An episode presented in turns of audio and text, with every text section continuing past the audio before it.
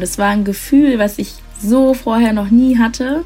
Es war im Flugzeug, als ich weggeflogen bin und ich habe mich so erfüllt gefühlt und dachte, ich könnte jetzt sterben. Ich könnte jetzt sterben, es ist alles klar. Hallo, ich bin Eva Schulz und das ist Deutschland 3000.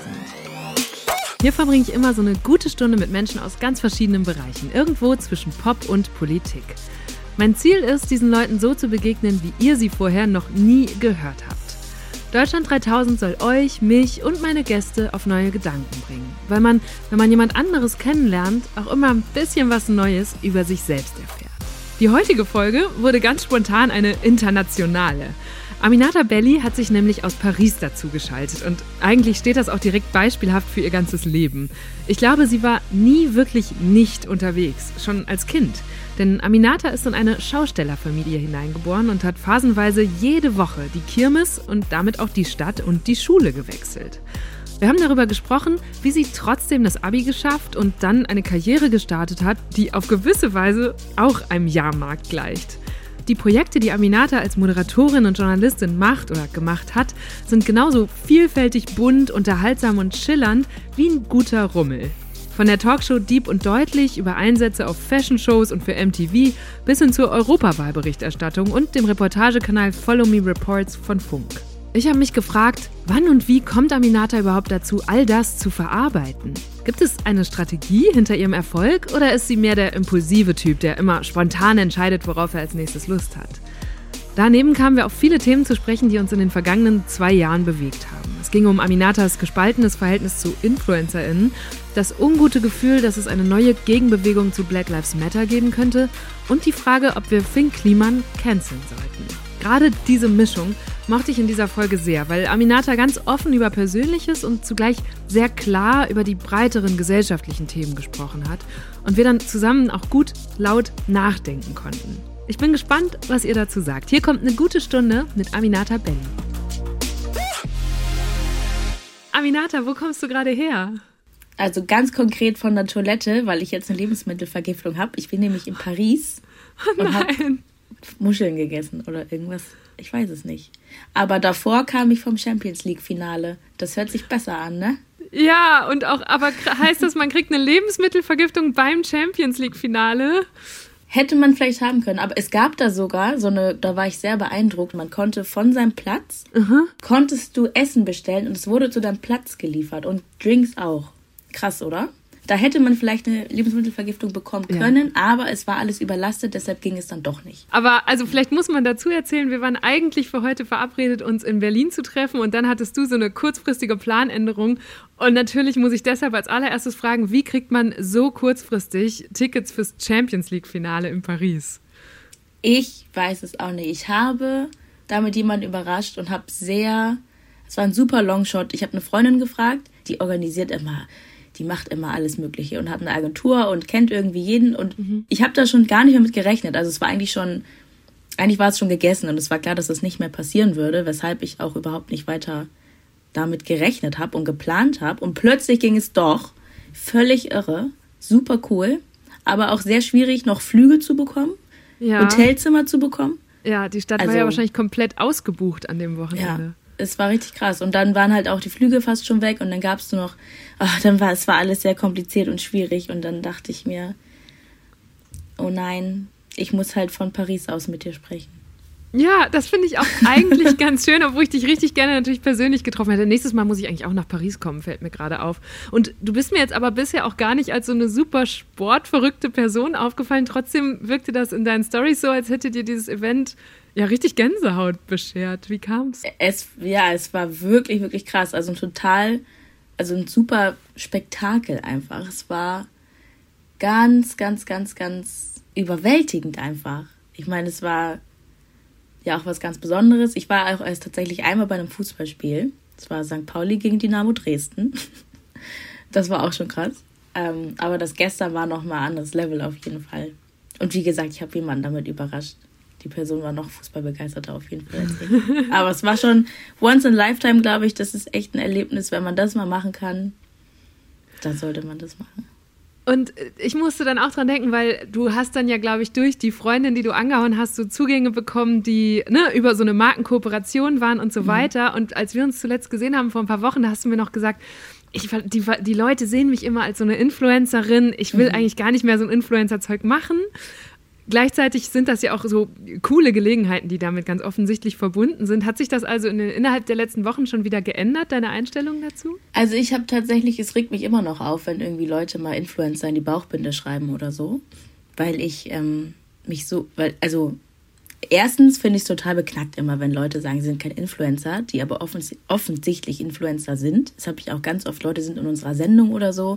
Niemand will ein Influencer sein. Die größten mhm. Influencer, die es gibt, sagen, sie sind kein Influencer. Und dann finde ich selber beknackt, dass ich auch die bin, die sagt, ich bin kein Influencer.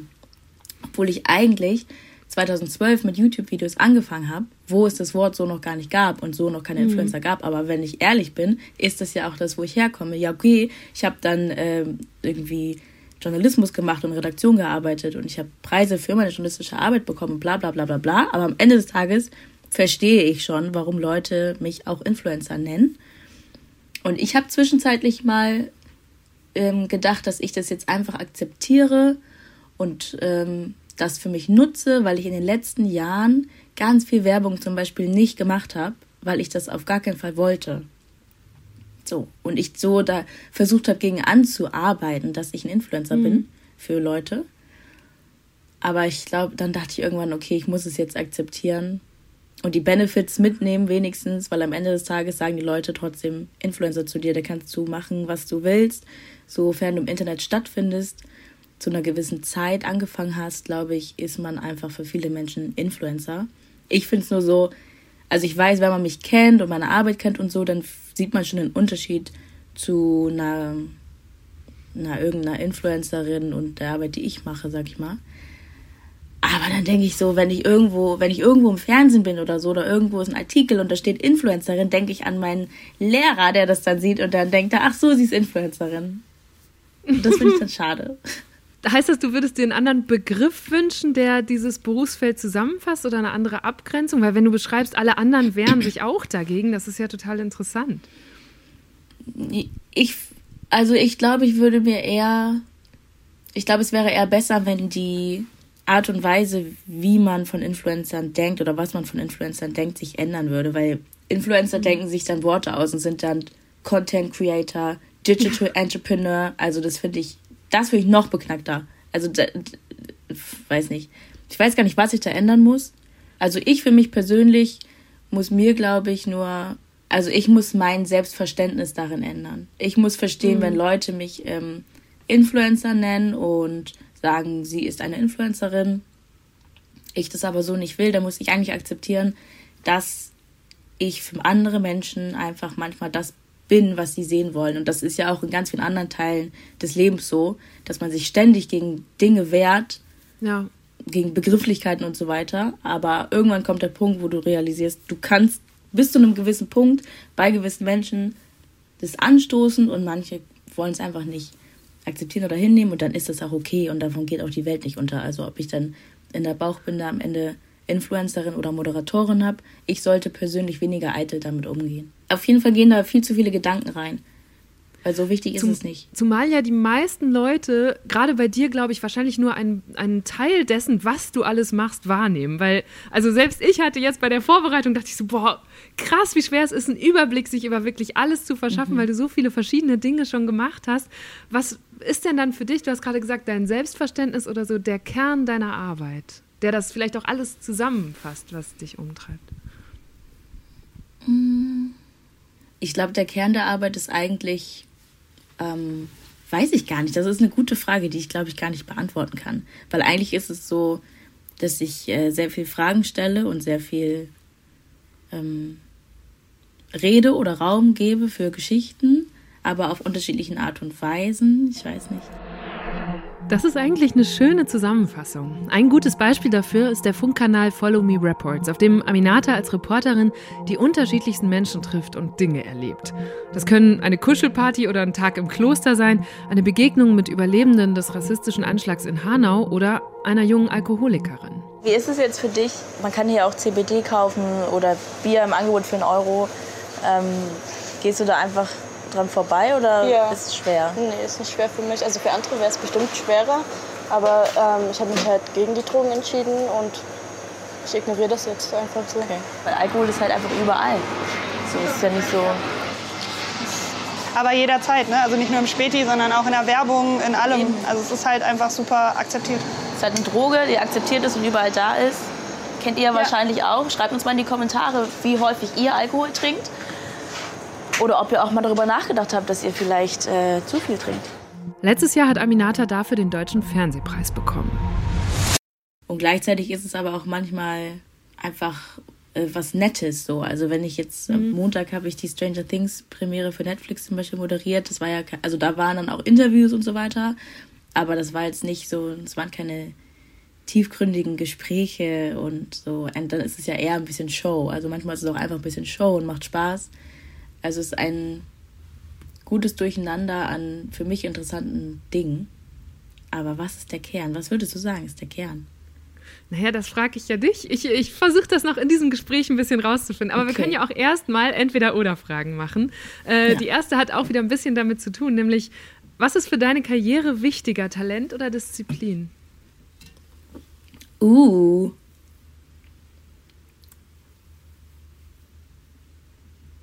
Also ich glaube Talent.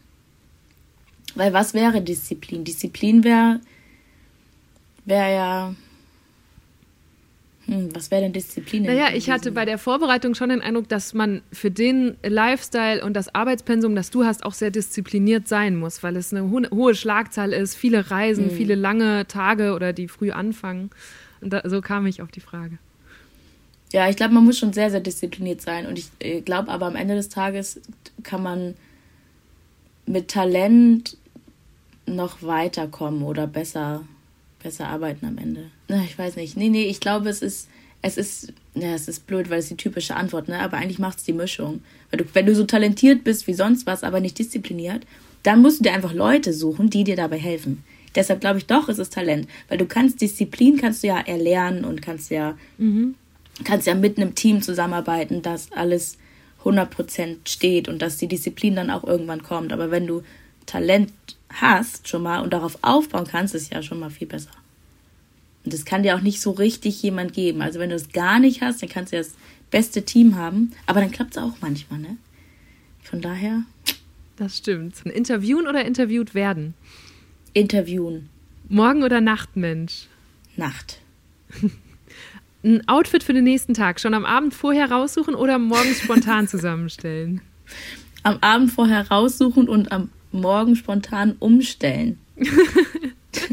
Ich habe jetzt, ich habe mit einer neuen Make-up-Artistin gearbeitet jetzt in den letzten Wochen. Die ist immer ausgerastet und meinte, Aminata, ich kenne niemanden, niemanden, der so spontan alles ändert. Aber ich weiß nicht, irgendwie. Es hat auch ein bisschen mit der Stimmung zu tun, wenn man morgens aufwacht und dann merkt man so, nee, ich fühle Ja. mich doch danach. So ein bisschen. Ja, fühle mich doch nicht nach Kleid oder so. Auto oder Öffis? Auto. Aber ich habe jetzt kein Öff ich habe jetzt kein Auto mehr, hab's abgegeben und jetzt hab jetzt muss ich Öffi fahren und ich habe schon 9 Euro Ticket besorgt und ich freue mich drauf. Mediathek oder Netflix? Mediathek. Carrie Bradshaw oder Carla Kolumna? Carrie Bradshaw, so blöd, aber Carrie, Carrie Bradshaw, wenn man auf mein ganzes Leben schaut. Weil Carrie Bradshaw hat mich auf jeden Fall sehr inspiriert und motiviert und ich glaube, ohne Carrie hätte ich nicht schreiben wollen. Lieber nie wieder ein Buch lesen oder nie wieder Instagram checken? Nie wieder Instagram checken auf jeden Fall. Okay, gut. äh, Zuckerwatte oder gebrannte Mandeln? Zuckerwatte. Nee, nee, ich glaube, äh, das ist ja schwer. Gebrannte Mandeln. Gebrannte Mandeln. Was hat dich jetzt gerade umschwenken lassen? Ja, weil erst dachte ich direkt Zuckerwatte, aber eigentlich mag ich gebrannte Mandeln viel lieber essen vom Geschmack. Aber beides ist schwer und anstrengend zu machen übrigens, weißt du das? Zuckerwatte zu machen ist echt, das fliegt dann irgendwann in die Haare und so und gebrannte Mandeln ist auch nicht einfach. Also sollte man schon wertschätzen.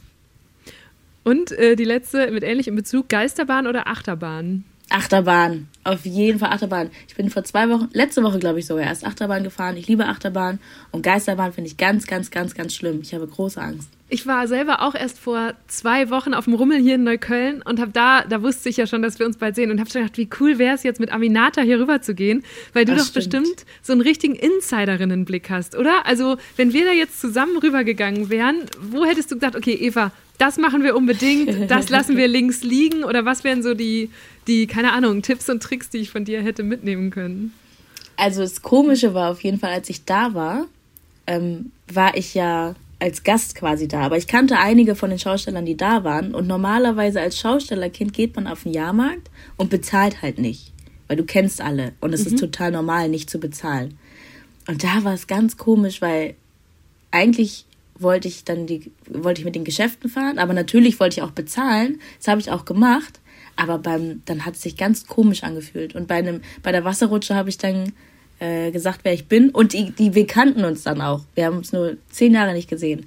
Und dann war der so, natürlich kannst du fahren. Und ich fand so, das war für mich eine Hürde. Da hätte ich, da hätte ich dann nämlich gesagt, Eva, wir fahren nirgends, weil ich mich schäme, nicht zu fragen, ob ich mal fahren darf und aber auch schäme, Aha. nicht zu bezahlen. Und das ist aber eine Sache, die kann man als Nicht-Schausteller-Kind kann man das, glaube ich, gar nicht so verstehen oder erklären, wie, wie sich das anfühlt, weißt du? Weil das war ganz, das war so kurios. Vielleicht so ein Zugehörigkeitsthema dann, oder? Also als Kind oh, war das für dich ja. selbstverständlich, jetzt bist du da vielleicht ja. so lange raus, aber dann auch spannend, dass du quasi in einer random Stadt in Deutschland deine alten Freunde und Bekannten wieder oder? treffen kannst. Ja. ja. Aber es wäre zum Beispiel in Norddeutschland wäre es anders. Also da wäre es gar kein Thema, ob ich frage oder nicht, weil da kenne ich alle alle und da würde ich auf jeden Fall dann fahren halt. Aber man darf auf gar keinen Fall am Wochenende fahren oder familientags und immer nur, wenn es nicht voll ist. Ne? Also es gibt da so mhm. gewisse Regeln. Welche ist die beste Kirmes von Deutschland? Die beste Kirmes Deutschlands? Hm, schwierig. Ich glaube, dass es gibt gar nicht die beste Kirmes Deutschlands. Ich glaube, das ist immer mit Emotionen verbunden und das hat was mit Heimat zu tun. Für mich wäre es vielleicht ähm, der Möllner Herbstmarkt Mhm. Aber ich glaube nicht, dass der Möllner Herbstmarkt die beste Kirmes Deutschlands ist. Aber für mich persönlich eine der besten. Warum? Was verbindest du persönlich damit? Da bin ich, also da waren wir immer jedes Jahr oder sind nach wie vor jedes Jahr da. Und früher war das halt, oder ist auch immer noch, ein ganz großer Jahrmarkt und der ist aber so verteilt durch die ganze Stadt. Oh, und ähm, in Mölln war es einfach immer super cool, weil da waren coole, große Geschäfte und es waren mega viele Kinder da oder Teenager dann irgendwann, also andere Schausteller. Und da haben wir Klingelstreiche gemacht durch die Stadt und dann gab es auch immer einen Flohmarkt und wir haben einfach viel da rumgehangen und es war immer richtig gut. Und ich habe immer sehr darauf gefreut. Plus, was dazu kam, da haben sich so ein bisschen meine beiden Welten verbunden, weil in Mölln, ich bin in der Nähe von Mölln auch hauptsächlich zur Schule gegangen und hatte da auch viele Freunde, die keine Schausteller waren. Und da waren halt viele Schausteller, aber dann kamen auch immer Leute, die ich aus der Schule kannte oder so. Und das war mhm. das Coole. Das mhm. fällt mir gerade zum ersten Mal auf, glaube ich. Das war nämlich so eine Symbiose der beiden Welten. Das war richtig cool. Und es war einfach und, immer eine gute Stimmung. Das ging auch immer ganz lang bis, also ganz bis spät abends und die Leute hatten alle einfach gute Laune. Und wenn du sagst, du bist da hauptsächlich zur Schule gegangen, das finde ich ja total faszinierend. Du hast, ich weiß, hast du mal gezählt, an wie vielen Schulen in Deutschland du zwischenzeitlich warst? Nee, müsste ich mal machen. Ich glaube, es waren aber gar nicht so viele, weil wir waren wir waren immer so saisonweise unterwegs. Und dann mhm. gab es auch immer, ich war immer in den gleichen Schulen. Also, und es war auch immer nur Schleswig-Holstein. Oder es war nur, ich glaube, ich war nur in Schleswig-Holstein in der Schule. Vielleicht einmal Hamburg, einmal MacPom oder so. Ähm, und dann war es aber immer so, dass ich im März irgendwie erst nach Lübeck, dann nach Bad Oldesloe, dann nach Eutin, dann nach Burg auf Fehmarn, dann Heiligenhafen. Und diese Route hat sich halt immer wiederholt. Aber weshalb immer nur ich auch jedes Jahr dann in die gleiche Immer nur für, ja, meistens war es halt, also Jahrmarkt war meistens von Freitag bis Montag, sag ich mal. Und dann ist man, Montag war dann Abbautag oder Dienstag. Oder nee, der war bis Sonntag. Sagen wir mal, bis Sonntag war der Jahrmarkt.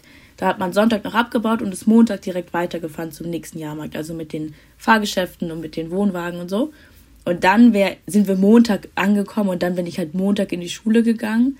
Also dann in der ersten, zweiten Klasse ist meine Mutter noch mit, aber irgendwann bin ich alleine dann zur Schule und meinte dann, hallo, ich will jetzt hier eine Woche sein. Und dann war Freitag schon der letzte Tag. Also eigentlich war ich immer nur von Montag bis Freitag in einer Schule. Und da musste man aber Freitag manchmal auch früher los, weil da musste man ja auch weiter. Und Montag kam man auch ein bisschen später. Also da konnte man auch auf jeden Fall sich durchmogeln so ein bisschen. Ja, das heißt aber auch, wenn da irgendwie Donnerstag, Freitags noch Hausaufgaben aufgegeben wurden, hast du schon gedacht, nee, die muss ich eh nicht mehr einreichen. Nee. Auf gar keinen Fall. Aber, und Dienstag war es ja so, Montag kam man an und dann war das Dienstag so, ach so, ja, ich bin ja gerade erst angekommen, wusste ich nicht. Dienstag auf Mittwoch hat man dann vielleicht die Hausaufgaben gemacht. Mittwoch auf Donnerstag könntest du dann sagen, das habe ich nicht, das hatte ich noch nicht und dann haben die es, waren immer verständnisvoll. Und dann Donnerstag und Freitag war dann eh Sense. Also Aber das heißt, du hast quasi einen Großteil deines Lebens nicht mal Hausaufgaben gemacht. Wie hast du dann das Abi geschafft? Also wie stellt man da so eine konsistente Schulbildung dann hin? Das, das also, finde ich total faszinierend.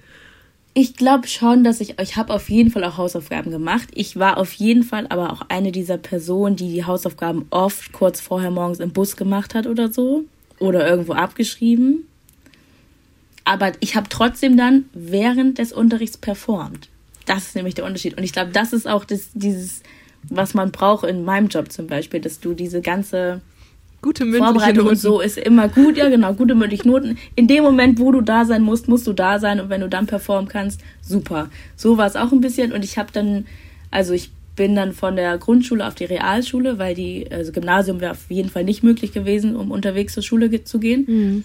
Und dann war ich während der Realschule auch ähm, viel seltener auf anderen Schulen. Und da war ich auch einmal auf einer Hauptschule. Das war auch krass, weil meine beiden Freundinnen, die auch auf dem Jahrmarkt mitstanden, auf einem, die waren beide auf der Hauptschule. Und dann war es so, ja, okay, dann gehe ich die Woche mit auf die Haupt, weil dann können wir immer zusammenfahren und so. Und das, das war eins, das war richtig krass. Es war äh, ein sehr, ähm, ja, also ich bin früher aus der Schule rausgegangen und es gab da auch, also ich will jetzt nicht sagen, es hat was mit der Hauptschule zu tun, aber da gab es schlimme rassistische Vorfälle mhm. und es war richtig crazy. Und danach dachte ich auch, finde ich ganz interessant eigentlich, dass ich mal die Realschule kennenlernen konnte und mal die Hauptschule, aber es war ja nur eine. Ähm, und dann habe ich, nachdem ich meine Realschule beendet habe, habe ich dann das Abitur nachgeholt quasi. Und das war nur an einem Ort. Und deshalb mhm. hat es auch geklappt. Aber ich finde es trotzdem auch eigentlich bemerkenswert tatsächlich, dass ich jede Woche woanders zur Schule gegangen bin und letztendlich doch noch Realschulabschluss gemacht habe und Abitur gemacht habe. Weil so selbstverständlich ist es ja nicht. Aber ich war immer mhm. auf jeden Fall eine, ich war eine sehr gute Schülerin immer und hatte auch, also es gibt so, wenn du unterwegs zur Schule gehst, gibt es so ein Schultagebuch.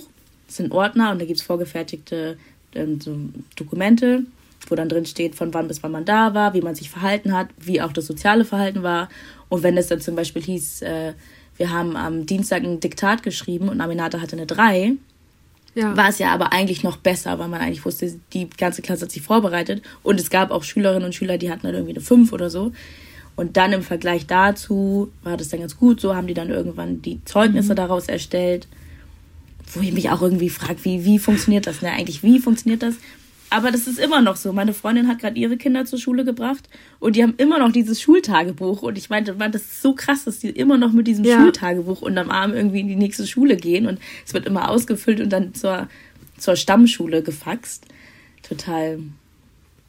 Aber und, ja, funktioniert anscheinend. Aber das finde ich ganz spannend, weil bei mir war Schule so ein absoluter Lebensmittelpunkt. Und ich habe mich gerade gefragt, ob du dann rückblickend jetzt noch so mehr Momente erkannt hast, wo du sagen würdest, da haben sich unsere Jugenden komplett unterschieden und da bist du durch dieses Aufwachsen auf dem Jahrmarkt so anders geprägt vielleicht? Ja, ich glaube, also so, so Dinge wie zum Beispiel, dass wir immer ganz viel mitarbeiten mussten. Also als mhm. Schaustellerkind wirst du von Anfang an musst du arbeiten. Manche auch nicht, aber bei uns war es auf jeden Fall so. Es wurde viel gearbeitet und immer an Wochenenden auch gearbeitet. Und wenn äh, ich irgendwie Freundinnen oder Freunde hatte, die auf ein Festival gefahren sind am Wochenende. Das gab es bei mir nicht. Das gab es ganz, ganz lange nicht. Also äh, ich habe auch, als ich dann studiert habe und so, und ich hatte noch einen Job daneben und dann trotzdem noch bei meiner Familie mitgearbeitet und es war selbstverständlich. Also es ist immer selbstverständlich, dass du mitarbeitest und nicht Wochenende frei hast. Oder es, man fliegt auch nicht in Urlaub oder so. Das ist außerhalb der Saison, also im Januar und vielleicht noch bis in Februar, da kann man Urlaub machen, aber sonst gab es einfach nur sehr viel Arbeit. Und auch so, keine Ahnung, wenn irgendwie Schulabschlüsse oder so oder Geburtstage, ist es auch ganz oft mhm. so gewesen, dass alle gearbeitet haben, einfach und man das nicht so zelebriert hat. Was, was hattet ihr denn überhaupt für Geschäfte? Was musstest du da arbeiten? Wir hatten, also früher hatten wir Dosen werfen, eine Schießbude, einen Eiswagen und so ein Fahrgeschäft, Boah. der Twister, der dreht sich so. Und ich habe irgendwann Crepe gemacht. Das war mein, mein Lieblings, mein Hauptlieblingsgeschäft war Crepe machen. Und jetzt haben wir aber nur noch Eis und nur noch Softeis. Früher hatte meine Mutter hatte so einen ganz großen Eiswagen, also zwölf Meter lang oder so. Da gab es so Jahrmarktseis aus so einer italienischen Eismaschine, musste man das mit so einem Löffel rausholen. Mhm. Und jetzt ähm, gab es einige Umstrukturierungen. Also jetzt nicht, schon zehn Jahre her. Mein Opa ist gestorben. Mein Opa war eigentlich so der, unser ja, Familienoberhaupt, sag ich mal. Und nachdem mhm. er gestorben ist, gab es sehr viel Umstrukturierung. Und jetzt haben wir nur noch zwei Eiswagen und zwei Dosenwerfen, aber hauptsächlich ist es eigentlich Eis. Also meine Mutter ist eigentlich hauptsächlich Eisverkäuferin. Die Eiskönigin. Und das liebt sie auch. Ja, die Eiskönigin. Die liebt auch, das ist so das ist unfassbar, wie gerne die einfach in ihrem Laden steht und Eis verkauft. Und wie geht's ihr damit, dass du jetzt, ich glaube, ihr habt ja wirklich so einige Generationen, mehrere hundert Jahre Tradition als mhm. Schaustellerfamilie. Wie geht's deiner Mama denn damit, dass du jetzt einen ganz anderen Job machst und das wahrscheinlich nicht fortführen wirst? Ich glaube, die ist ganz froh, weil so wie es in den letzten Jahrzehnten lief, läuft es nicht mehr. Ganz, ganz viele mhm. Jahrmärkte, die wir früher hatten, auf denen ich aufgewachsen bin und groß geworden bin, die gibt es gar nicht mehr. Die sind einfach, die sind einfach weg, weil sie nicht mehr äh, besucht wurden. Und ähm, gerade jetzt nach Corona auch zum Beispiel, da ja. konnten die ja ganz lange nicht arbeiten und da wurde es noch klarer, dass es wirklich sehr, sehr viel wert ist, wenn man auch anders arbeiten kann. Jahrmärkte sind in der Krise. Vor ein paar Monaten hat der Bundesverband Deutscher Schausteller und Marktkaufleute eine Umfrage unter 500 Betreibern durchgeführt. Die ergab, dass die Umsätze 2021 im Schnitt 71 Prozent geringer waren als im letzten Jahr vor der Pandemie, also 2019.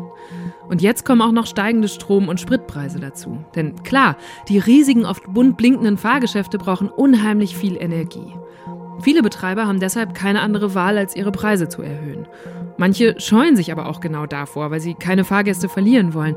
Und andere mussten sich schon letzten Herbst mit festgelegten Fahrpreisen für ihre Plätze auf bestimmten Festen bewerben und hatten da natürlich noch keine Ahnung, wie viel teurer der Betrieb werden würde. Und bei mir läuft es ja super, toi, toi, toi.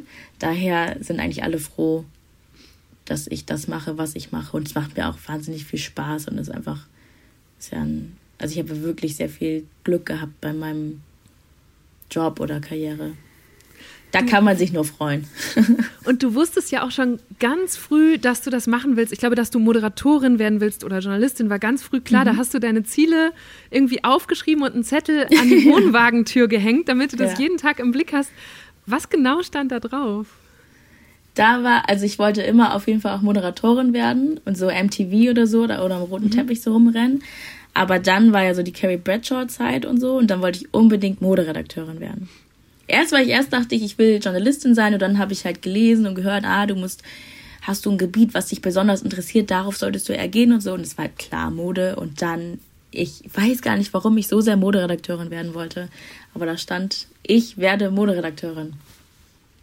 Das habe ich noch vor dem Abi quasi. Das war meine Motivation, das Abitur zu schaffen. Und ja. letztendlich war ich aber schon an der Modeschule, wurde ich angenommen, bevor ich das Abi überhaupt hatte.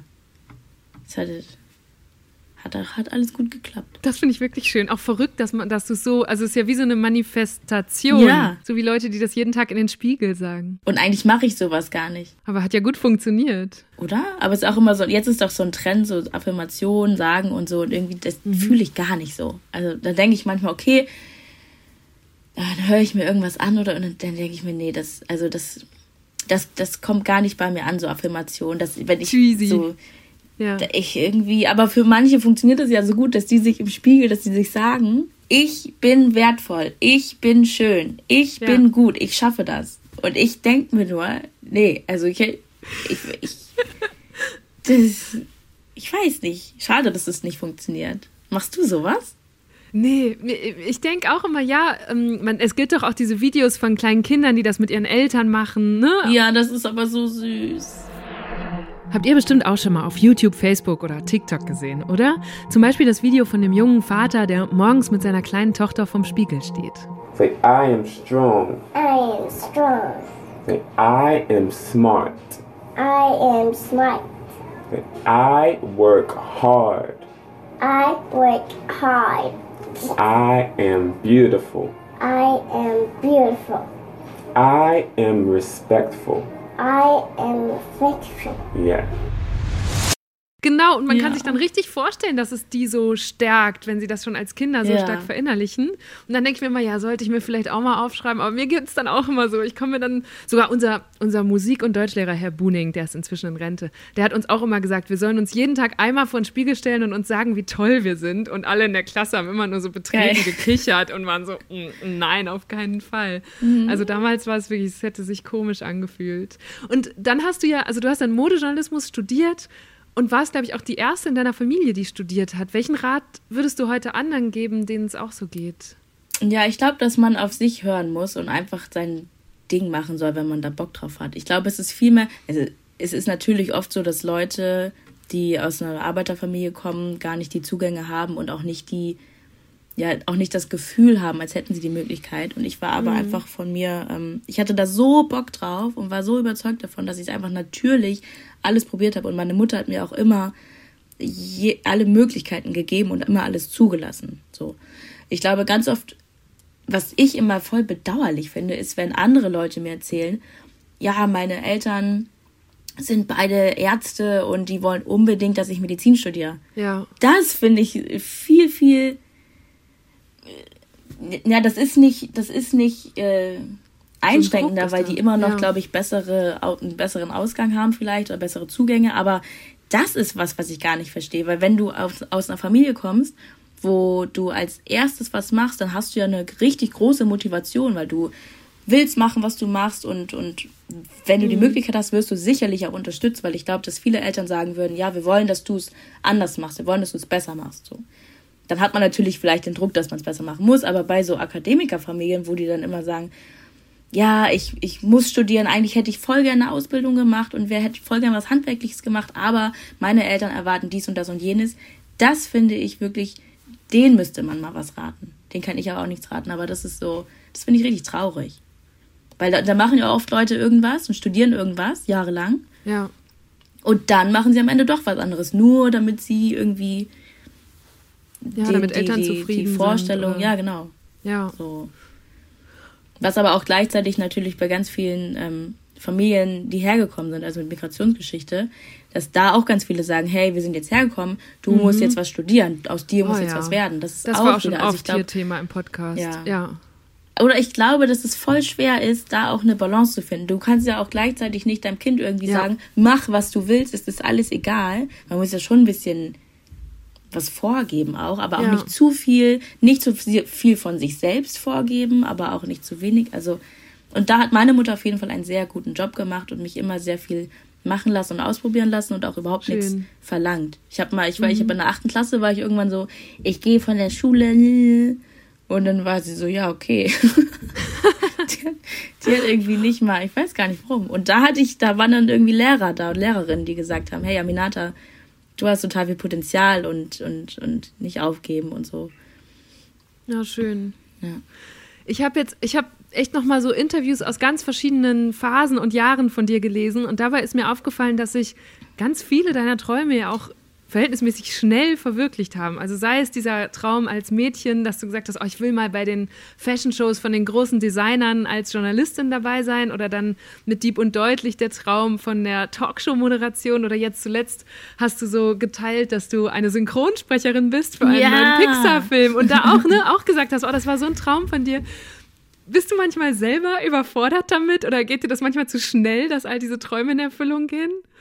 Ja, ich bin, ich bin auf jeden Fall schon ziemlich überwältigt. Also jetzt auch am Wochenende so beim Champions League Finale zu sein Ja. und einfach irgendwie da sein zu dürfen. Das ist, meine Mutter hat mir danach geschrieben, dass es, also was Aminata alles erleben darf, das ist doch unvorstellbar. Und das finde ich so, das ist für mich manchmal zu viel, dass, also ich kann gar nicht fassen, Ja. wie viel Gutes passiert tatsächlich und gleichzeitig ja auch schlechte Sachen und so, aber verhältnismäßig, also im Verhältnis erlebe ich manchmal in einer Woche oder darf Sachen machen in einer Woche, wo ich früher nicht mal gedacht hätte, dass es in einem Jahr passiert oder so, weißt du? Und das finde ich dann, wenn, wenn man so darüber nachdenkt, ist es echt, finde ich es richtig ähm, überwältigend, aber so positiv überwältigend. Einfach so, dass ich dann auch manchmal denke, oh, ich muss jetzt heulen vor Freude, weil ich bin so dankbar und glücklich dafür und es ist einfach so, so, so, so toll. Und ich hätte es mir nicht, ich hätte es mir so nicht vorstellen können. Und dann finde ich es eher schwierig, wenn Leute sind immer so, ja, was sind denn jetzt noch deine Träume? Was willst du noch machen? Und ich bin echt so, pff, ich bin total erfüllt. Gibt es Träume, die du dich vielleicht nicht traust auszusprechen oder so zu formulieren, weil sie so wahnsinnig erscheinen und vielleicht aber dann doch wieder nächstes Jahr schon Realität werden? Weil so klingt es ja ein bisschen rückblickend, dieses mhm. Leben. Nee, ich glaube, diese, diese Träume, die so sehr utopisch sind, die habe ich gar nicht, weil ich das gar nicht so für möglich halte. Also ich höre manchmal andere Leute reden und die sind dann so, mein Ziel ist dies, ich will das, so ich will, ich will der deutsche Elon Musk sein oder so. Oder ich ja. will die Oprah sein oder dies und das. Und da denke ich mir so, also auf die Idee komme ich einfach nicht mal. Und da denke ich manchmal, ist auch schade, weil wenn ich mir so ein hohes Ziel stecken würde, vielleicht würde man dann äh, direkt darauf hinarbeiten, weil jetzt im Moment arbeite ich nicht direkt auf etwas hin, sondern mhm. ich arbeite einfach die ganze Zeit, mache das, was mir Spaß macht, mache das, wo, wo ich denke, dass es anderen Leuten auch noch was mitbringt, so. Und das finde ich super und denke aber nicht, äh, in drei Jahren will ich da und hier sein. Also du hast quasi keine Strategie dahinter. Oder doch ein nee. bisschen? Nee, ich glaube, mein, also meine Strategie oder das, was ich von zu Hause auf jeden Fall mitbekommen habe, war immer äh, fleißig sein. Hm. Ich war auf jeden Fall immer sehr, sehr fleißig und auch sehr aufmerksam und so. Und es war auch auf jeden Fall nicht alles nur Glück. Aber ich, wenn das, wenn das eine Strategie sein sollte, dann wäre das, dann wäre das die Strategie. Aber sonst habe ich keine und frage mich auch oft, ob ich nicht mal eine haben sollte. Ich glaube, das würde auch helfen. ja, ich frage das auch, weil äh, seit wir uns ähm, kennen oder ab und zu mal getroffen haben, ist mir aufgefallen, dass du ja auch immer sehr gut diese Business-Seite mitdenkst. Also wir hatten, mhm. wir haben uns schon darüber ausgetauscht, ob du mal eine Produktionsfirma gründen sollst oder wie du abwägst, ob du jetzt eine Kooperation machst oder nicht oder ob der eine Job im Vergleich zum anderen nicht äh, viel aufwendiger oder viel zu wenig aufwendig ist und so. Mhm. Und das fand ich immer total spannend, dass du bei all dieser Leidenschaft, die man dir ja anmerkt in den Jobs, auch diese ökonomische Seite ganz klar mitdenkst. Ja. Die, die denke ich 100% mit und auch richtig doll. Und ich merke auch ganz oft, dass ähm, dass, dass manche andere das gar nicht so macht, wo, wo mir das aber ganz selbstverständlich schon ist. Also ich denke auf jeden Fall sehr viel Sachen mit und ähm, bin mir auch bewusst, dass es Arbeit ist, die ich mache und dass ich auch einen Wert habe, sag ich mal, und nicht einfach nur alles mhm.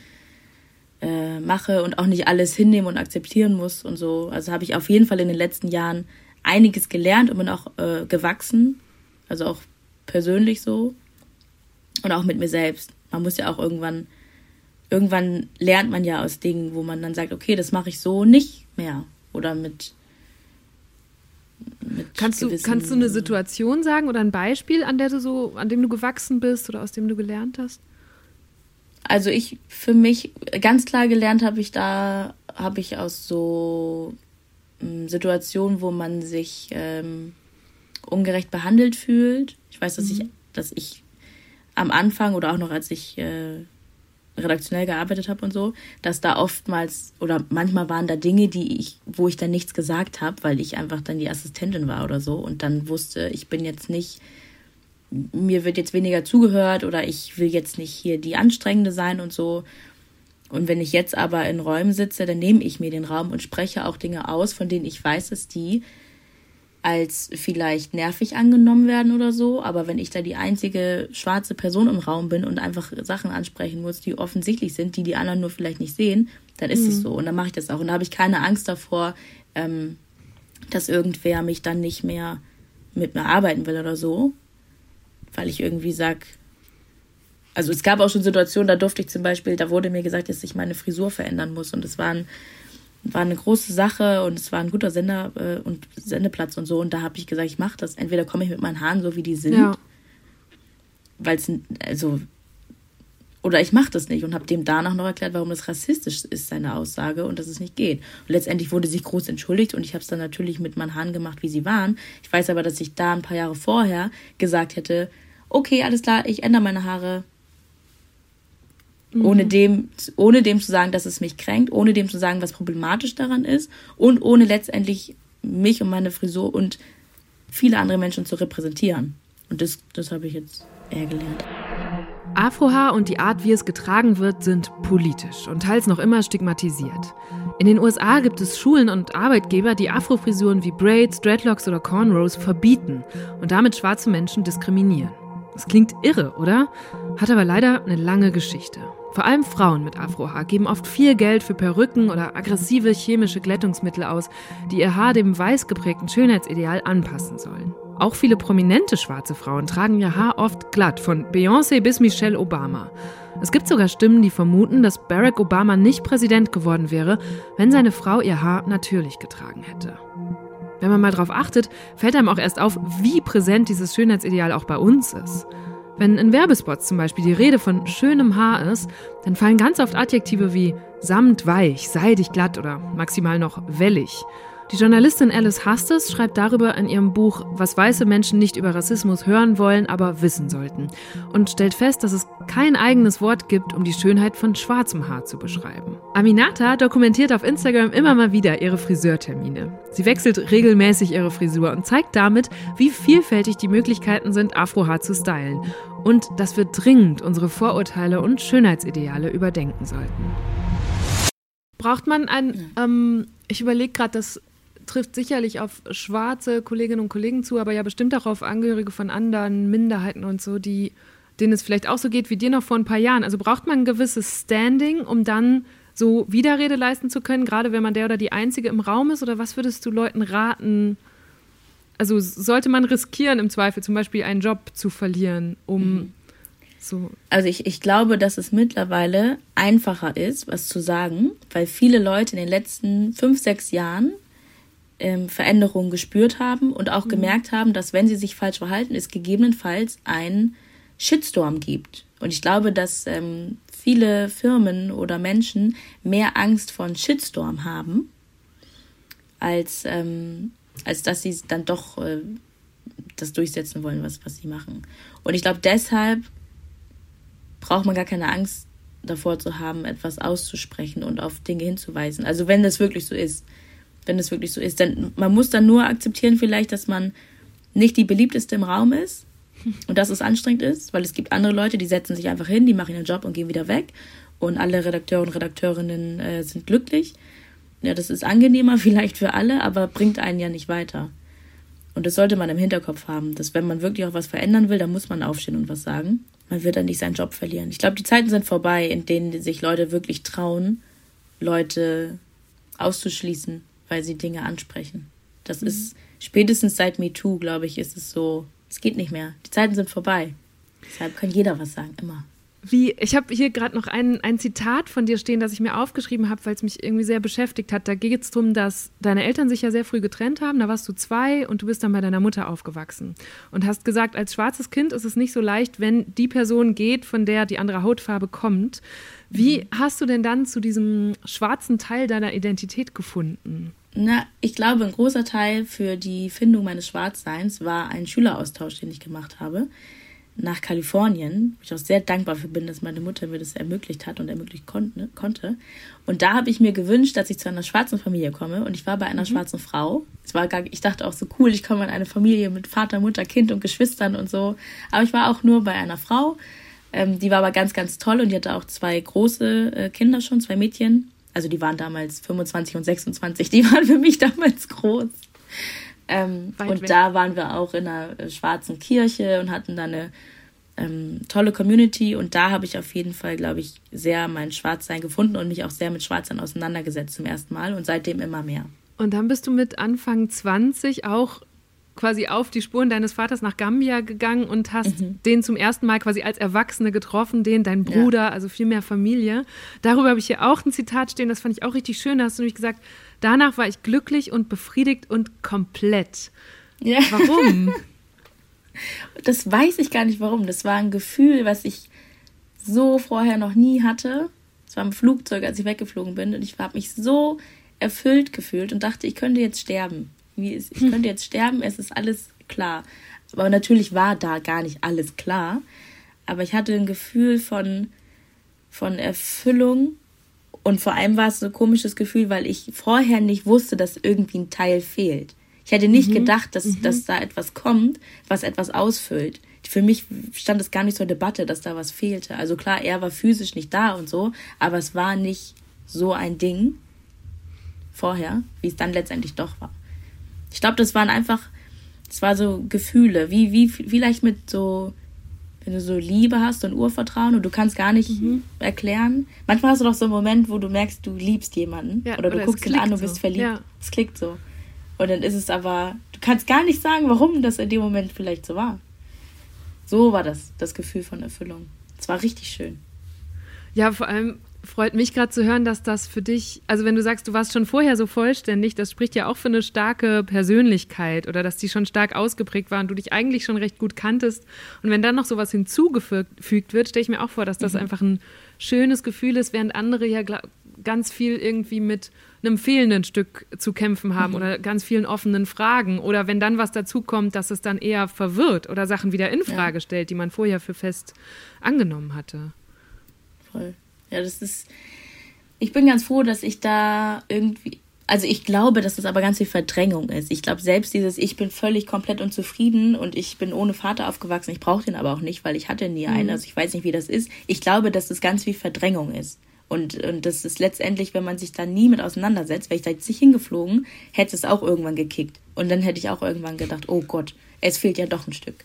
Das habe ich auch schon von viel, vollen vielen Leuten gehört. Und dann war das bei denen aber so, also wenn man dann zu spät zu dem Punkt kommt, dass man merkt, hm, ich bin ja doch mein Vater und meine Mutter, lernen wir den anderen Teil mal kennen, dann ist es vielleicht zu spät, dann ist der äh, gewisse Elternteil vielleicht schon verstorben oder so. Und das, glaube ich, muss auch richtig, richtig schlimm sein.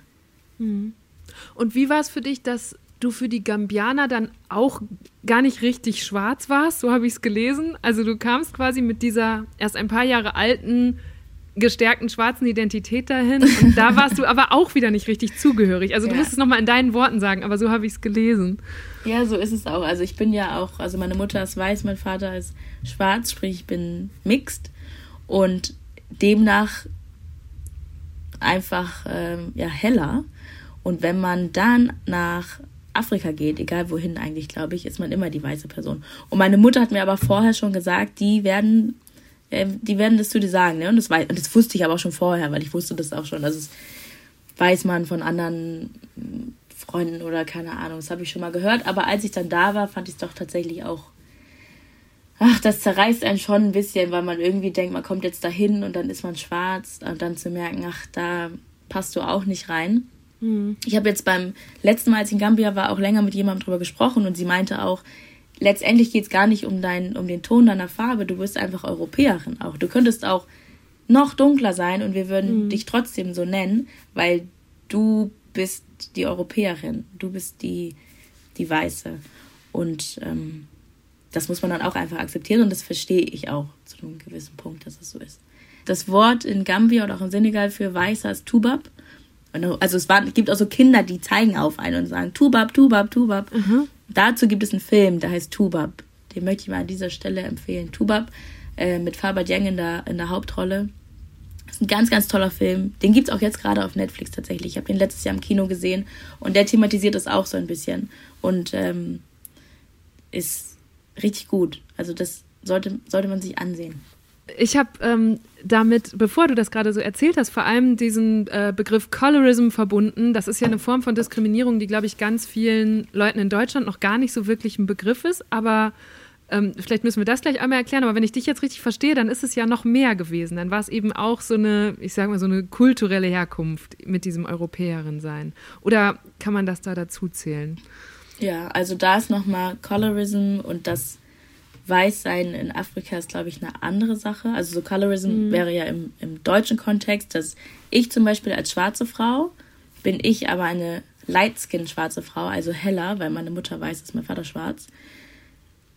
Wird das oftmals, also sagen wir mal so, wenn du den Fernseher anmachst und du siehst, ah, wir sind jetzt hier super divers geworden und da sind schwarze Menschen. Wie sehen diese schwarzen Menschen aus? Die schwarzen Menschen sind meistens so hell wie ich oder haben vielleicht auch glattes Haar oder so, sind also ein bisschen europäischer.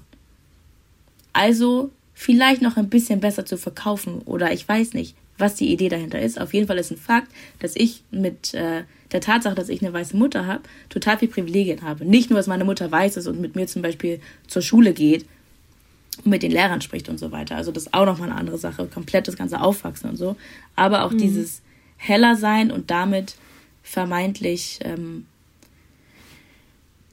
ja, vermeintlich dem Weißen näher und deshalb eher buchbar und so. Also wenn du, wenn du dir Filme anguckst, wie die besetzt sind und so weiter, es ist im, es ist so, so, so oft, dass einfach Lightskin schwarze Menschen dort sind und nicht Darkskin schwarze Menschen. Und trotzdem ist es so, bei einigen, wenn die Darkskin schwarzen Menschen dann, also sag ich mal, nach Gambia fahren, wird dann trotzdem auch da gesagt. Also ich weiß nicht, kann ich nicht, kann ich nicht für Darkskin Menschen sprechen, ob sie dann auch äh, als weiß betitelt werden, aber so hatte die, die Frau hat mir damals so erklärt. Weil ich glaube, weil ich glaube, sie dachte, dass ich traurig bin, weil ich so weil ich war, ich bin nicht schwarz genug. Mhm. Das ist so dieses Mix-Ding manchmal, dass du dann nicht, bist du nicht schwarz genug oder ja. für die anderen bist du nicht weiß genug. Und das ist, das ist dann am Ende des Tages Heulen auf total hohem Niveau, weil es letztendlich Darkskin-Frauen gibt, die mich dann sehen und, und wissen vielleicht, dass sie es noch so viel schwerer hätten, an die Position zu kommen, in der ich jetzt bin. Und das gilt für, für jegliches Privileg. Also wenn, also wenn du, keine Ahnung, kommt drauf an, wie deine Figur aussieht, kommt drauf an, wie mhm. dein, also, also so viele Dinge spielen damit, dass, dass mich das äh, ganz verrückt macht. Jetzt sprechen wir auch fast genau zwei Jahre nach dem Tod von George Floyd. Und ich weiß, dass es das Black Lives Matter Movement schon viel länger gibt, aber meiner Wahrnehmung nach ist das durch diesen Fall noch mal viel stärker so in der breiten deutschen Gesellschaft angekommen. Die Bewegung und ihre, ihre Themen, ihre, die Debatte oder die Debatten. Würdest du das auch sagen? Und falls ja, wie hat sich dein Leben und dein Arbeiten dadurch vielleicht auch verändert? Also ich würde sagen, dass sich die Aufmerksamkeit zu Black Lives Matter zu 100% verändert hat durch George Floyd in Deutschland. Und es auch viele Leute, glaube ich, gibt, die, die glauben, dass das so, dass das dann entstanden ist oder so. Oder mhm. dass es der erste Fall war. George Floyd war nicht der erste Fall und auch nicht der erste, der, ähm, wo es Material dazu zu sehen gab.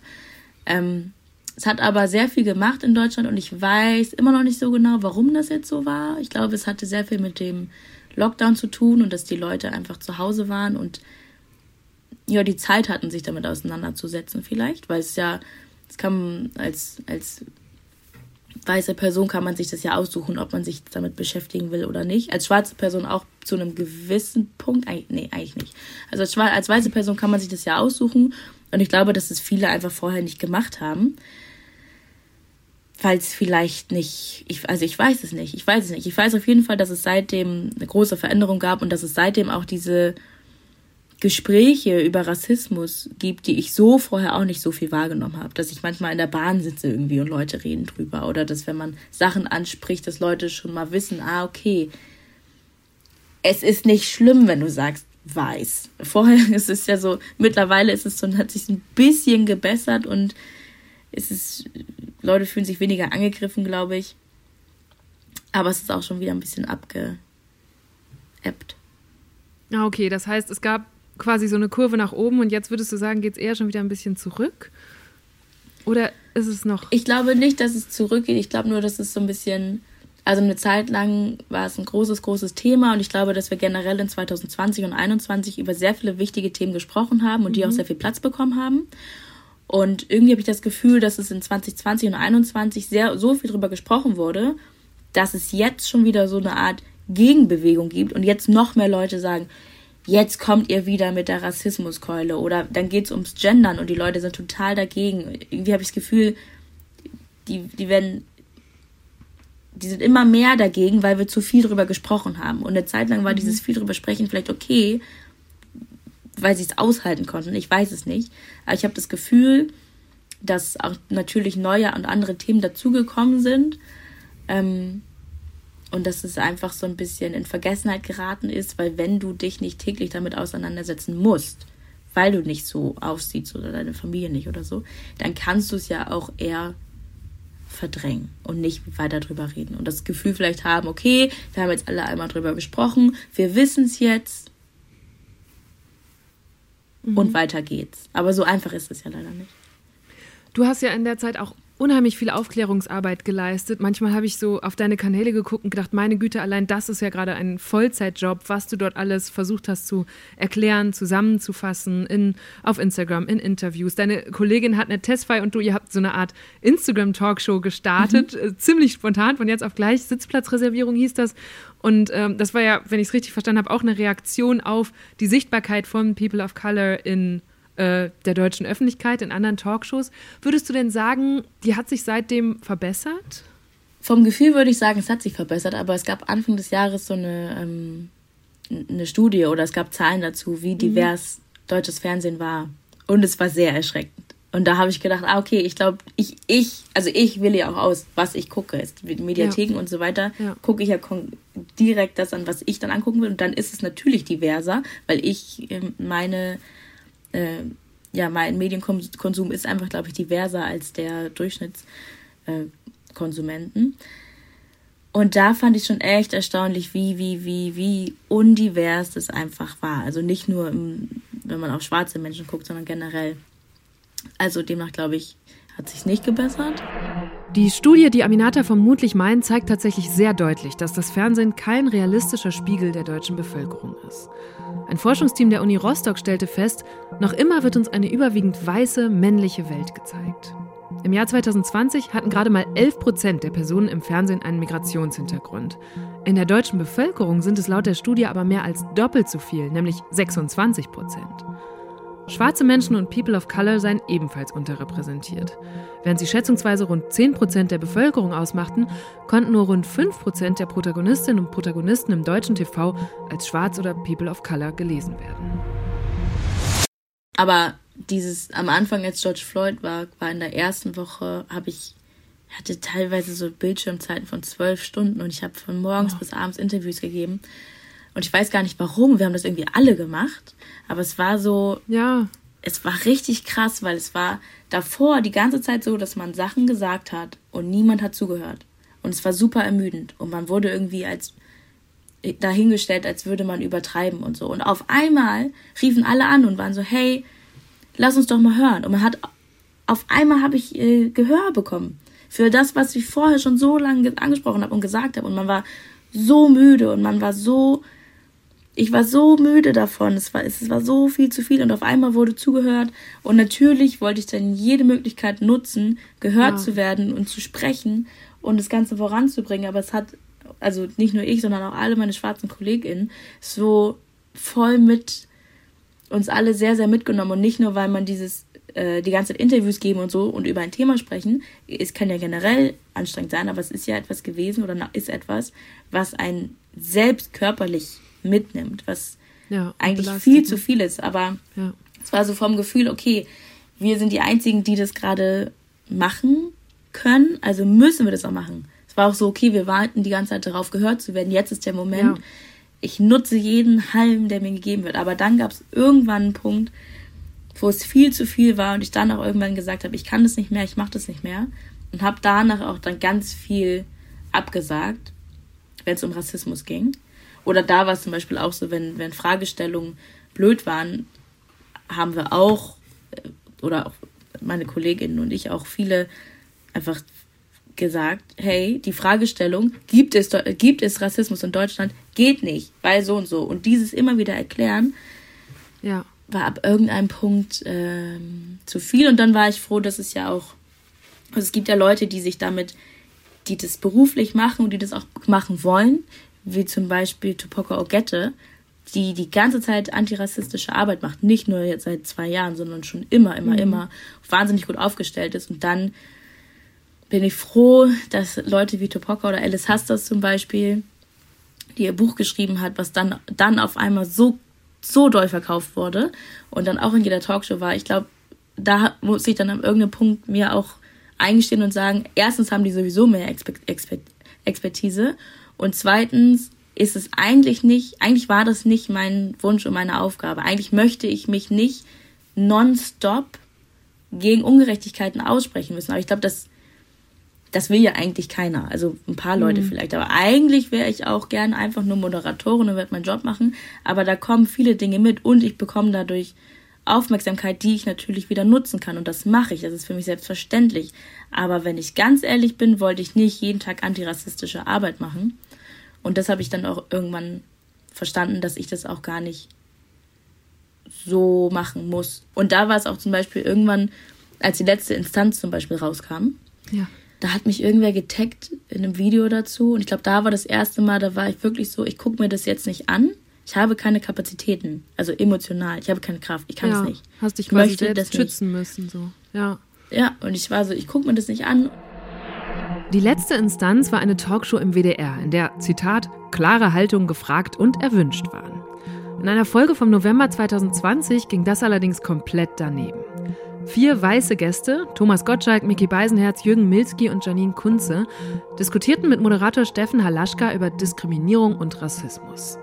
Dabei urteilten sie auch darüber, welche Begriffe man jetzt heute noch sagen dürfe und welche nicht. Zum Beispiel die früher oft benutzte Bezeichnung für Paprikaschnitzel bzw. eine gewisse Soße.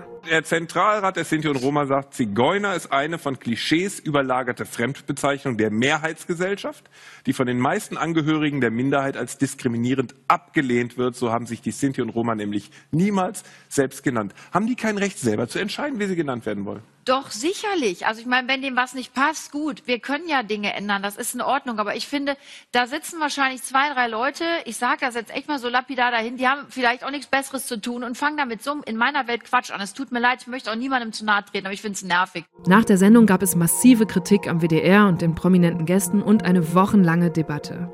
Die Sendung ist inzwischen abgesetzt worden. Und ich habe auch überhaupt gar keinen Bock, weil egal wann immer du irgendwas postest dazu, sagt irgendwer was dazu und du musst dann, musst nichts erklären, aber das macht dann was mit einem, ne? Und da habe ich einfach hab mein Handy ausgemacht und dachte mir, du, ich glaube, das regelt das Internet schon alleine. Also nicht, als wäre ich sonst das Internet, aber da musste, ich musste da nichts anschieben. Und davor gab es ganz oft Sachen, die ich über Instagram angeschoben habe. Aber da war es so, wir haben alle jetzt das ganze Jahr über ähm, Rassismus gesprochen. Ihr wollt alle Allies sein. Jetzt zeigt mal, was ihr drauf habt. Und das fand ich gut. Was würdest du eigentlich selbst sagen, wie woke bist du? Ich würde sagen. Also eigentlich würde ich sagen, bin ich schon 100% Vogue, aber auf dem Weg dahin eingeschlafen. Also Wie meinst ich, du ich, das?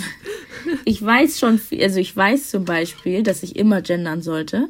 Das weiß ich. Also ich bin so Vogue, dass ich das weiß, aber habe so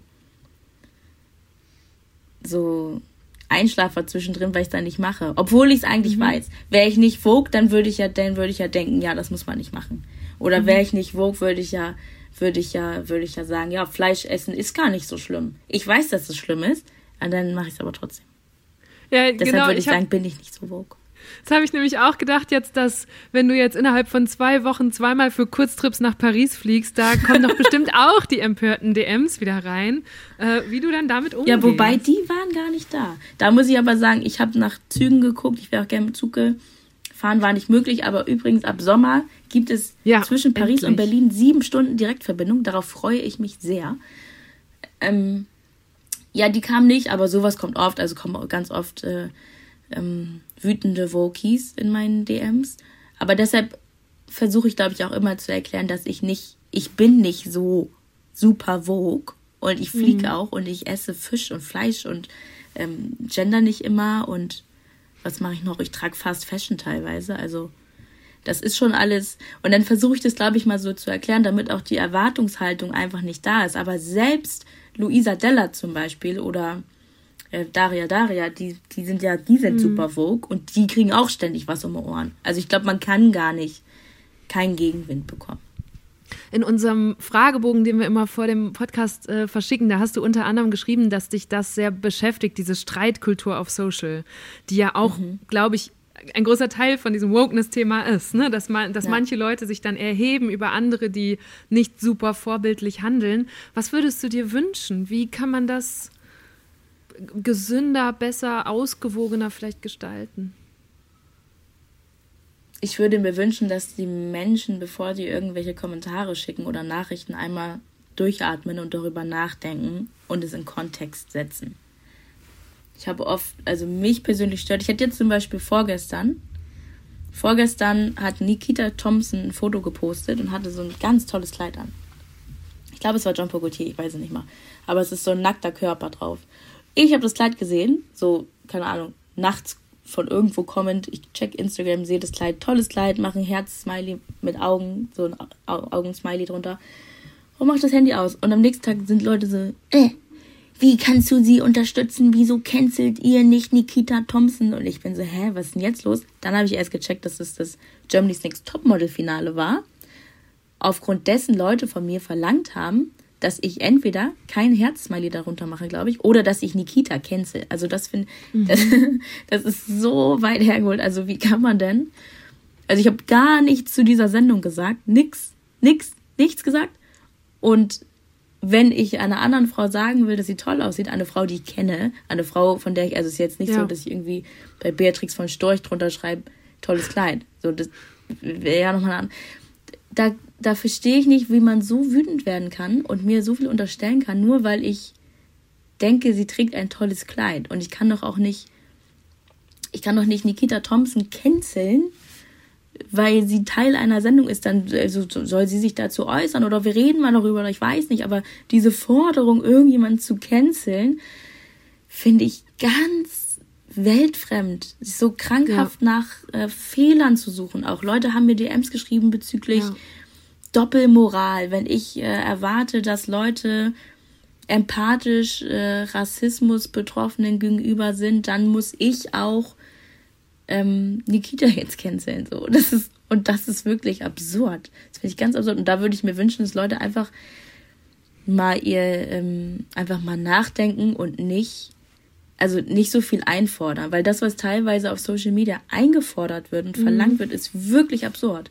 Und dann gibt es Menschen, die sagen, ja, du hast dir das ja ausgesucht, hier in der Öffentlichkeit zu stehen und so.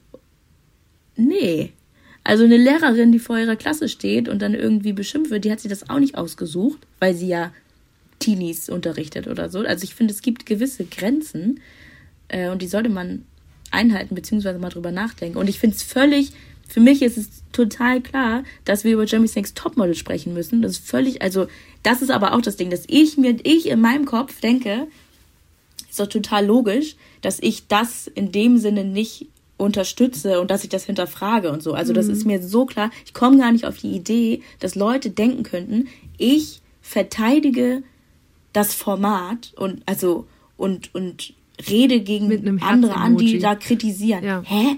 Das ist für mich so wirklich richtig absurd. Und dann bin ich in so einem Strudel und bin so, oh, und wo soll ich denn jetzt anfangen, was zu erklären? Oder oh, das, das ist echt, das finde ich, das muss das muss sich normalisieren wieder. Man kann nicht immer bei jeder Sache direkt rumschreien. und dann ist es aber so, ja, wenn ich jetzt sage, man kann nicht immer rumschreien, aber bei anderen fordere ich das auch. Ja, das verstehe ich schon, aber ich finde, es gibt schon noch, es sind Nuancen, ne? Es gibt Unterschiede und da muss man mal ein bisschen locker durch die Hose atmen manchmal. ah ja, ich, ich frage mich auch gerade, wie man das wieder besser hinbekommen könnte. Vor allem du beeindruckst mich auch gerade mit dieser im besten Sinne Egalhaltung, die du darauf anwenden kannst, wenn du persönlich davon getroffen wirst, von dieser Art von Kritik. Ich hatte zum Beispiel Luisa Dellert auch vor einiger Zeit schon mal hier, die sich das zumindest lange Zeit, glaube ich, sehr angenommen hat und die das sehr beschäftigt hat. Mhm. Wie, wie ist es denn bei dir, wenn dir mal wenn dir eine Kritik sehr nahe geht oder du es einfach nicht mehr aushältst, was machst du in so einem Moment? Also legst du dann dein Handy weg und bist 48 ja. Stunden offline oder was ist deine Methode zum Runterkommen? Also erstmal ist mir das nicht komplett egal. Ich finde es echt, ich finde es immer, also ich finde es ganz furchtbar. Und Leute schreiben einfach so, eigentlich finde ich dich und deine Arbeit ja so toll, aber dies und das. Und das ist dann, also das, das nervt mich. Ist nicht so, dass mich das so verletzt, sondern ich bin da wirklich genervt. Und jetzt zum Beispiel vorgestern, bei dieser Nikita-Sache war es dann so, ich habe einfach alles gelöscht, weil ich konnte, weil ich habe das Problem auch, ich lese da meine DMs, ich lese auf jeden Fall zu viele DMs. Ich habe alles gelöscht, damit ich das nicht weiter lese, weil ich durch Paris gelaufen bin und ich hatte einen super Tag bis dahin und mhm. abends war das Finale und dann war es auf einmal so eine Stunde, wo ich mich aufregen musste und dachte, wieso versteht denn hier gerade keiner, was, was wird mir denn jetzt unterstellt? Dann versuche ich das zu erklären, dann wird wieder irgendwie gedreht und getwistet. Und da ist es eigentlich am besten, das Handy wegzupacken, beziehungsweise die Interaktion wegzulegen. Also nicht mehr auf diese Nachrichten an, zu antworten, weil das auch, es geht immer weiter. Man denkt ja manchmal, okay, ich antworte ihr jetzt und erkläre ihr das. Und, und dann denkt man, ja. dann ist es okay, sie hat es ja verstanden. Nein, du antwortest dann und dann geht's weiter und dann gibt es den, ja. den nächsten. Also ich habe auch irgendwie gewisse Erwartungen an gewisse Menschen. So. Aber das darf eigentlich nicht so sehr sein. Man muss einfach das ein bisschen oder die Erwartung runterschrauben. Ich weiß es nicht.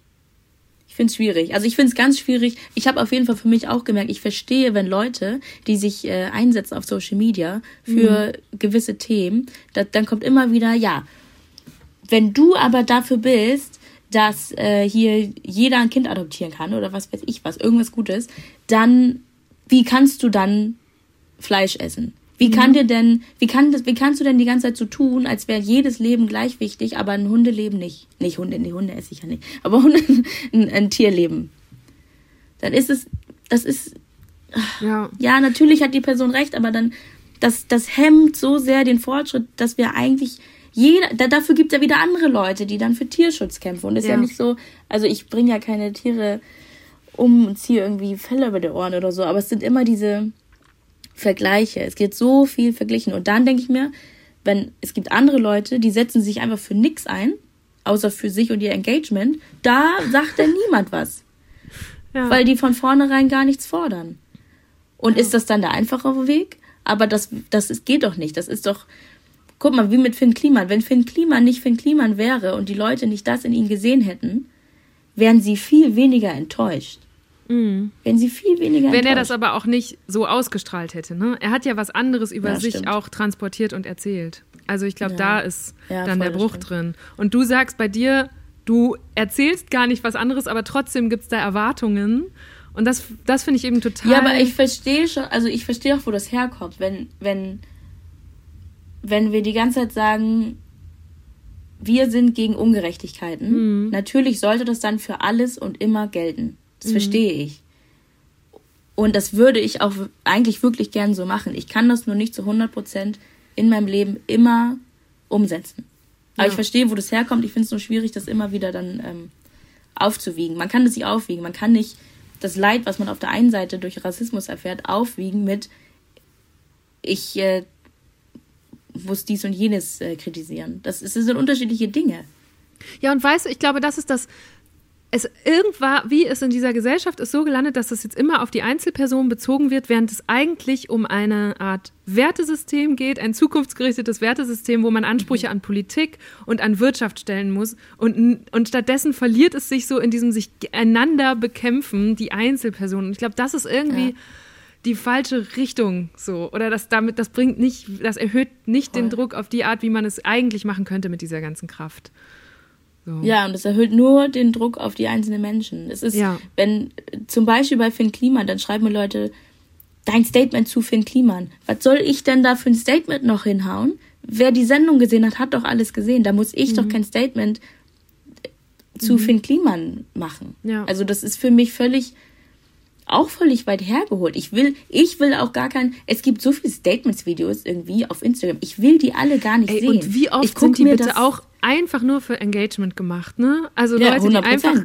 schnelle Views ja. damit einsammeln wollen, ja. Auf jeden Fall. Und das und davon, das finde ich auch, das finde ich blöd. Dann denke ich mir, guckt euch, guckt euch irgendwie die Arbeit an, die man macht oder so. Und es gibt Orte, wo das dann stattfindet, aber man muss nicht immer zu allem etwas sagen, wenn das so wenn das schon andere genug getan haben. Also bei Finn Kliman finde ich, ist es so eine Sache, da finde ich es total weit hergeholt, dass Leute mir schreiben, hat jemand geschrieben, sie sei total enttäuscht von mir, dass kein Statement kommt.